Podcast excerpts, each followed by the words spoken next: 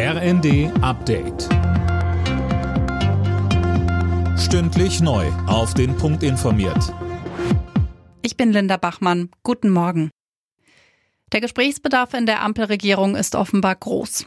Erst am Vormittag will Kanzler Scholz vor die Presse treten und präsentieren, wie die Menschen angesichts der aktuell hohen Preise weiter entlastet werden.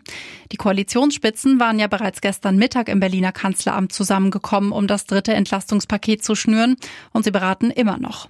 Vorab waren viele Ideen in Umlauf gebracht worden. Einig sind sich SPD, Grüne und FDP aber wohl darin, dass vor allem Geringverdiener, Studierende und Rentner profitieren sollen.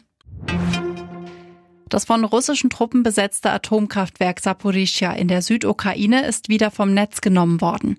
Die Einzelheiten hat Philipp Niesig. Laut internationaler Atomenergiebehörde wurde die Verbindung zwischen der letzten Hauptstromleitung und dem Versorgungsnetz unterbrochen. Über eine Reserveleitung werden Haushalte, Fabriken und Co. aber weiter versorgt. Auch für Kühlung und Sicherheit des Kraftwerks gibt es Strom. Das AKW und das Gebiet drumherum waren in den vergangenen Wochen immer wieder beschossen worden.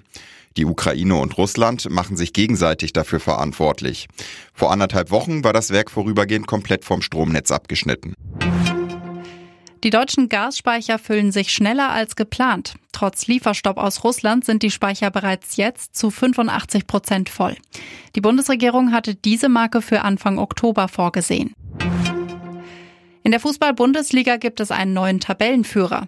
Der SC Freiburg steht nach einem 3 zu 2 in Leverkusen ganz oben, auch weil die Bayern beim 1 zu 1 bei Union Berlin erneut Punkte liegen lassen haben. Die weiteren Ergebnisse Frankfurt-Leipzig 4 zu 0, Wolfsburg-Köln 2 zu 4, Stuttgart-Schalke 1 zu 1 und Bochum-Bremen 0 zu 2. Alle Nachrichten auf rnd.de